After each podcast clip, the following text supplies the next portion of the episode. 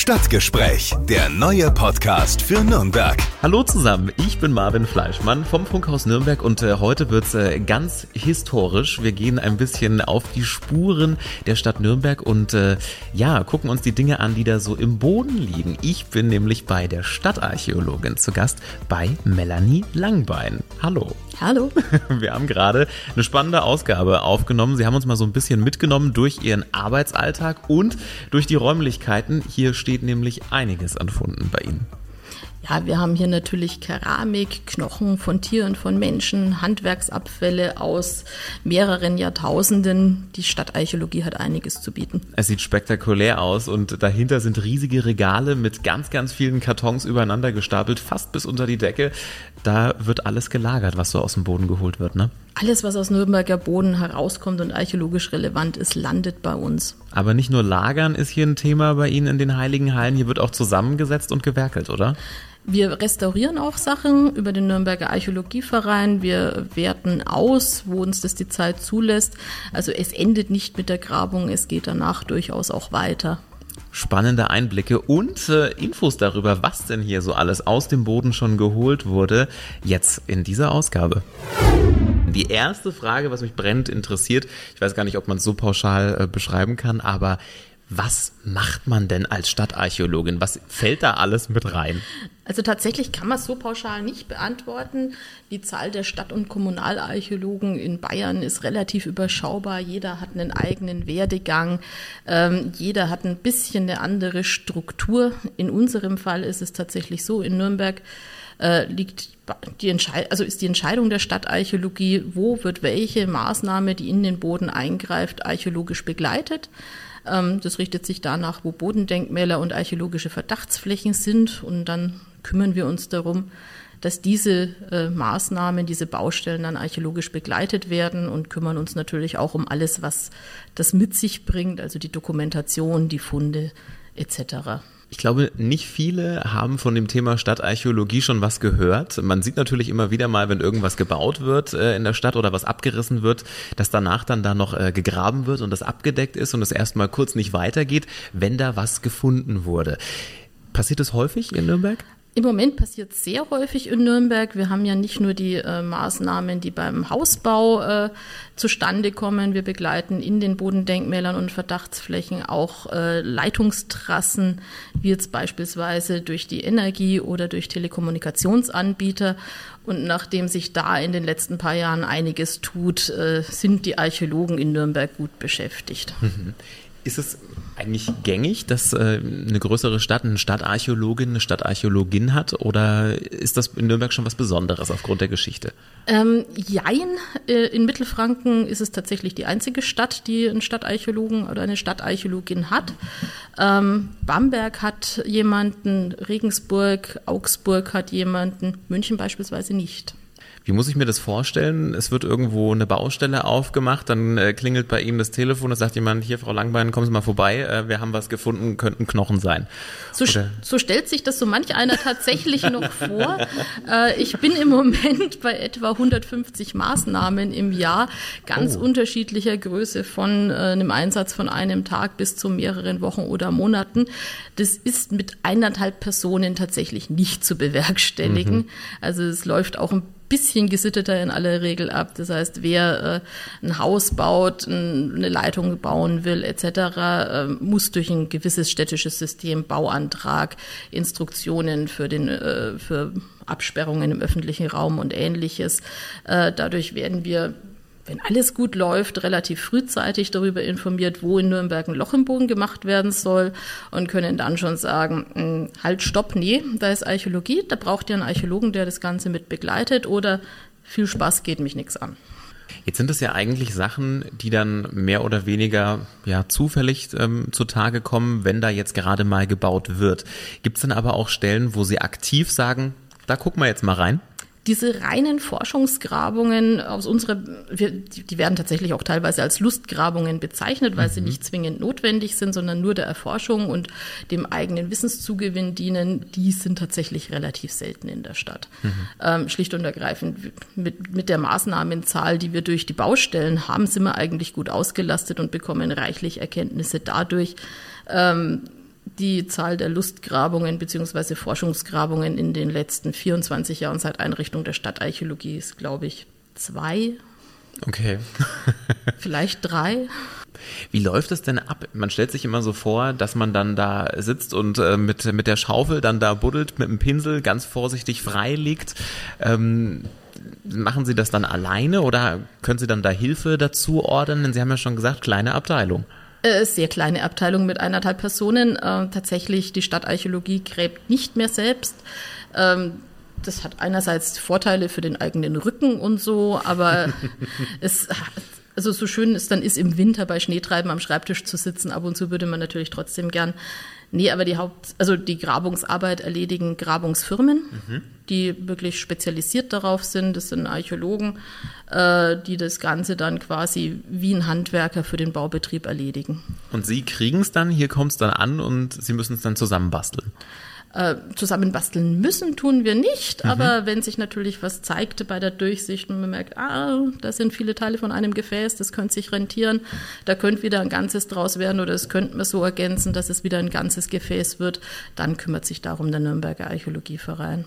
Wird dann immer alles rausgeholt aus dem Boden oder sagt man auch manchmal, naja, ah nicht so besonders. Kannst du drin lassen, mach mal wieder zu. Nee, wenn, wenn Archäologie drin ist, wird die schon rausgeholt, weil in aller Regel ja durch, dann, durch den Neubau oder was auch immer hinterher mit dem Loch passiert, äh, da dann wieder eine neue Belastung draufkommt. Also wir graben oder wir lassen so tief runtergraben, wie es notwendig ist für eine Baustelle. Äh, wenn drunter beispielsweise in der, in der Altstadt dann noch irgendwie drei Meter kommen, dann lassen wir das natürlich drin. Das muss dann so überdeckt werden, dass es von der folgenden Baumaßnahme keinen Schaden trägt. Ähm, wenn wir da irgendwo im ländlichen Altort sind und die Befunde noch 20 Zentimeter tiefer gehen, sagen wir in aller Regel, holen wir es raus. Das ist günstiger, als wenn wir das jetzt konservatorisch überdecken mit viel Brimborium. Mhm. Also man könnte es auch drin lassen und dann irgendwie einpacken. Also man kann es drin lassen, äh, wenn es sinnvoll ist. Also an dem Punkt, wo der Bauherr nicht tiefer muss äh, und es sehr viel teurer wäre, das rauszuholen, als es konservatorisch zu überdecken, äh, dann kann man es drin lassen. Aber eben auch so, dass es nicht kaputt geht durch die weitere Baumaßnahme. Mhm. Ab wann ist es denn für Sie Archäologie? Also ich meine, es könnte ja auch sein, dass da irgendwie jemand vor kurzem erst einen Teller von der Oma eingebuddelt hat. Ab wann sagen Sie, das ist jetzt wirklich was Historisches? Ähm, rein rechtlich ist es äh, Archäologie ab dem Zeitpunkt der Menschwerdung. Das mhm. ist äh, ein bisschen länger her. Äh, und äh, bis zum Dreißigjährigen Krieg ist es dann tatsächlich Archäologie. Danach äh, ist es rein rechtlich so, dass wir deshalb keine Grabung veranlassen können. Aber wenn wir jetzt natürlich irgendwo in einem mittelalterlichen Altort sind und drüber sind Schichten des 19. Jahrhunderts, dann werden die natürlich mit dokumentiert. Bei uns in Nürnberg spielt natürlich auch nochmal der Zweite Weltkrieg eine große Rolle, ähm, wo wir tatsächlich auch sagen, den Kriegsschutt, die Abfälle aus den ausgebombten Privathaushalten, dann nehmen wir auch einiges mit. Jetzt sind wir hier im, ja, im Nürnberger Süden. Was ist denn das älteste Stück, was Sie hier haben? Also wir haben einige Sachen aus, äh, aus der Zeit so ungefähr 15.000 vor. Das ist natürlich ein bisschen schütter. Äh, wo es dann deutlich dichter wird, wird es in der Bronzezeit und in der Eisenzeit, also so ab 1200, 1300 vor Christus, äh, haben wir dann ganz ordentlich Material. Würde ich jetzt mal so vermuten, würde sich auch im Museum gut machen in der Ausstellung. Wird da auch mal was rausgeschafft? Also wir haben zweimal im Jahr Sonderausstellungen im DLZ-Bau in der Lorenzer Straße. Mhm. Das ist natürlich immer nur was Temporäres. Ähm, für die Nürnberger Stadtarchäologie haben wir leider kein eigenes Museum. Wir haben in einigen der bestehenden Museen einzelne Stücke mit präsentiert. Es gibt ein, zwei Stücke äh, im Fembo-Haus. Äh, in Nürnberger Bibel, also im Bibelmuseum Bayern äh, gibt es eine kleine Abteilung zur Geschichte des Lorenzer Pfarrhofs. Mhm. Ja, und dann endet es auch schon relativ abrupt. Gibt es denn eine Möglichkeit, weil ich meine, das sind ja schon wirklich viele Schätze, die hier rumstehen. Kann man als, ich sag mal, Normalo da auch mal gucken und einen Blick reinwerfen und das irgendwie erleben, was da aus dem Boden geholt wurde? Ähm, wir haben natürlich gelegentlich so Möglichkeiten wie den Tag der offenen Tür. Hier hatten wir das noch nicht, weil wir uns jetzt erst einmal selber organisieren ja. mussten, aber das wird in den kommenden Jahren sicher folgen. Äh, was wir natürlich auch immer wieder anbieten, sind Kurse im Bildungszentrum, zweimal im Jahr Neues aus der Stadtarchäologie. Mhm. Da gibt es das Ganze zu sehen. Beim letzten Mal waren wir mit den Kursteilnehmern dann auch hier und haben hier geführt. Jetzt haben wir ja natürlich viele Nürnberger, die diesen Podcast hören. Was sind denn äh, für Sie in der Stadt so ein paar markante Plätze, wo ganz tolle Sachen im Boden gefunden wurden, die vielleicht jeder kennt? Ähm, jeder kennt es immer ein bisschen relativ. Äh, was jeder wahrscheinlich mitbekommen hat, ist damals der Augustinerhof 2008. Mhm. Auch die Grabung in der IHK hat, glaube ich, ganz gut ja. Wellen geschlagen. Was jetzt in den letzten zwölf Monaten häufiger in der Presse war, war die Baustelle in der Karlstraße 3, die Neuapostolische Kirche.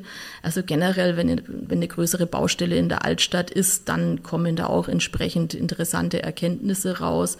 Ansonsten sind es dann große Flächen außerhalb, wo meistens dann Vorgeschichte gegraben wird. Das war in den letzten Jahren beispielsweise eine Fläche in Boxdorf draußen. Ähm, es kündigt sich jetzt so langsam die große Fläche in Wetzendorf an wo dann doch knapp 30 Hektar archäologisch untersucht werden müssen. Also Puh. da wird es sicherlich interessant werden. Das zeigen uns die Sondagen, die wir schon gemacht haben. Beim Augustinerhof, da ist man ja, glaube ich, ziemlich weit runtergegangen. Also ich erinnere mich noch, früher war das ja einfach nur ein Parkplatz mit ein paar Säulen und dann plötzlich ein riesiges Loch, wo Wasser rausgepumpt wurde. Was hat man denn da alles entdeckt? Also im Augustinerhof war es insofern spannend, dass wir da in den unteren Schichten, und das sind, wie wir, ja hatten, wie wir es ja schon hatten, die älteren Schichten in der Stadtgeschichte, auch eine gute Erhaltung von organischem Material hatten und damit auch noch Reste von Holzbauten etc. finden können, die normalerweise schon längst vergangen wären, also wo sich das organische Material wie Holz schon längst zersetzt hätte. Das gilt für diese ganzen Flächen in der Altstadt, die bis in das Grund- oder Schichtenwasser der Pegnitz reinkommen.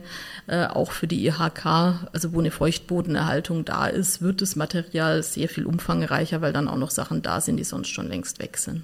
Was ist denn persönlich ähm, Ihr ja grandiosester Fund gewesen oder wo Sie sagen, das war einfach sensationell für mich? In meiner eigenen Biografie sind es zwei Grabungen, die für mich eine besondere Rolle einnehmen. Das ist einerseits die Irrerstraße 1. Das war meine erste Grabung nach dem Studium in der Nürnberger Altstadt. Die hat auch lang genug gedauert, äh, von 2004 bis 2007. Hm. Ähm, da haben Sie noch selber gegraben? Da habe ich noch selber gegraben. Da war ich noch freiberufliche Archäologin. Ähm, das war eine Baustelle in dem Haus. Äh, da haben wir das alte Irrerbad archäologisch fassen können. Eine Eisenverhüttung aus dem 13. Jahrhundert. Und ganz unten äh, lag ein verbranntes Haus, das, also der Keller von dem verbrannten Haus, äh, das um 1200 abgebrannt ist. Die zweite Baustelle, die in meiner Biografie so eine Sonderrolle einnimmt, äh, ist tatsächlich Trassenarchäologie, die Begleitung mhm. von einer Starkstromtrasse. Äh, das war eine Maßnahme der Energie 2011, 2012 in der Lorenzer Straße, wo wir eigentlich dachten, da ist damals mal die Straßenbahn durchgegangen, da wird alles kaputt sein. Und tatsächlich hat sich da eine Abfallgrube an die andere gereiht. Wir konnten kistenweise Handwerkerabfälle dort bergen und dann auch recht intensiv und recht äh, konkrete Schlüsse für die Stadtentwicklung daraus ziehen, gerade zwischen der vorletzten und der letzten Stadtmauer, um da so ein bisschen äh, Sachen völlig neu entdecken, die bis dahin so uns nicht klar waren. Mhm. Zum Beispiel? Äh, wir konnten damals relativ gut feststellen, dass äh, die Stadt, gut, das ist aus den Schriftquellen durchaus ersichtlich gewesen, dass sich um diese vorletzte Stadtmauer herum schon ganz ordentlich Leute angesiedelt hatten, einfach weil die Stadt zu dem Zeitpunkt Ende des 14. Jahrhunderts aus allen Nähten geplatzt ist. Deshalb hat man sich auch für die Stadterweiterung entschlossen.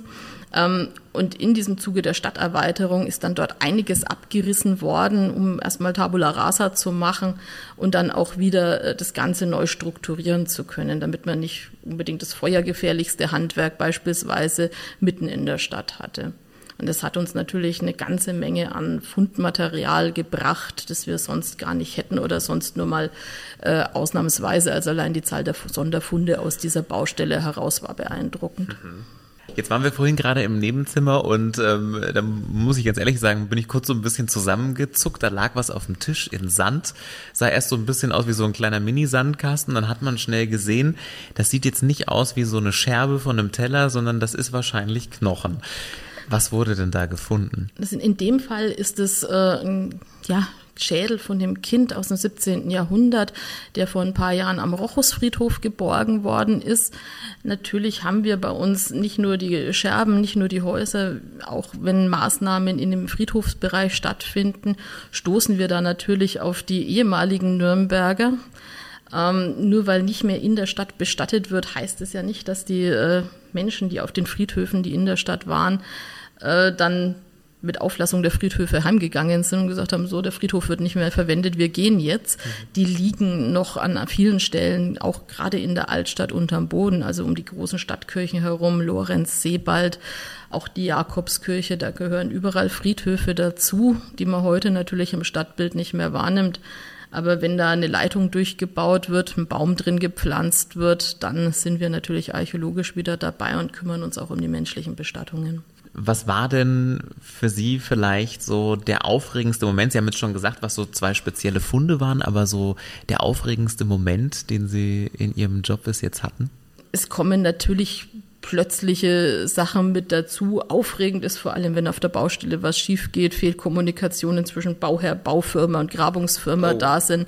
Ähm, das sind so die großen Alarmsituationen im Job, wo man dann mal äh, schnell ins Dienstauto springt und wohin fahren muss. Mhm so gesehen, ähm, diese, was die Alarmsituationen betrifft, als Stadtarchäologie arbeiten wir ein Stück weit auch mit der Kripo zusammen. Äh, mhm. Wenn irgendwo äh, Skelettteile kommen, die nicht klar äh, schon, also die nicht sehr frisch sind, arbeiten wir da durchaus insofern zusammen, dass wir erstmal gucken, ist es menschlich, ist es nicht, macht es Sinn, den Pathologen aus Erlangen zu holen oder nicht. Konnten Sie da schon mal helfen, einen Kriminalfall aufzuklären? Also das wäre dann nicht unser, unser okay. Job, also das wäre dann nur die Feststellung, ist es menschlich. Mhm. Äh, bis jetzt sind alle Fälle, die mein Vorgänger und auch der eine, den ich inzwischen hatte, ähm, immer darauf hinausgelaufen, dass das Schwein einfach schon tot ist und wir dem nicht mehr helfen können. Okay. Oder die Ziege oder das Rind oder mhm. das Huhn. Was würden Sie sagen, macht Ihren Job aus? Was ist das Besondere in der Stadt, Archäologin zu sein?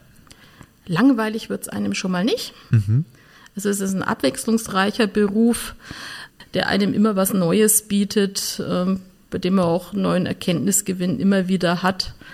Und der einen auf Trab hält. Mhm. Und wenn Sie mal Ruhe hätten, kommt noch einer und macht einen Podcast, ne? Das ist immer so. Irgendwas ist immer. Irgendwas ist immer. Sehr schön. Das ist so ein schönes Schlusswort. Sagt Melanie Langbein, die Stadtarchäologin der Stadt Nürnberg. Vielen lieben Dank. Geschehen. Danke auch. Und damit sind wir schon am Ende dieser Ausgabe angekommen. Wenn es Fragen gibt, äh, auch vielleicht an Melanie Langbein, dann äh, gerne mal eine E-Mail schreiben an stadtgespräch.podu.de. Dann geben wir das natürlich gerne weiter. Und die nächste Ausgabe gibt es wie immer in zwei Wochen. Bis zum nächsten Mal. Stadtgespräch, der neue Podcast für Nürnberg. Einblicke ins Rathaus, aktuelle Themen, persönliche Gespräche. Jeden zweiten Donnerstag neu. Alle Podcasts jetzt auf podyou.de, deine neue Podcast-Plattform. Podyou.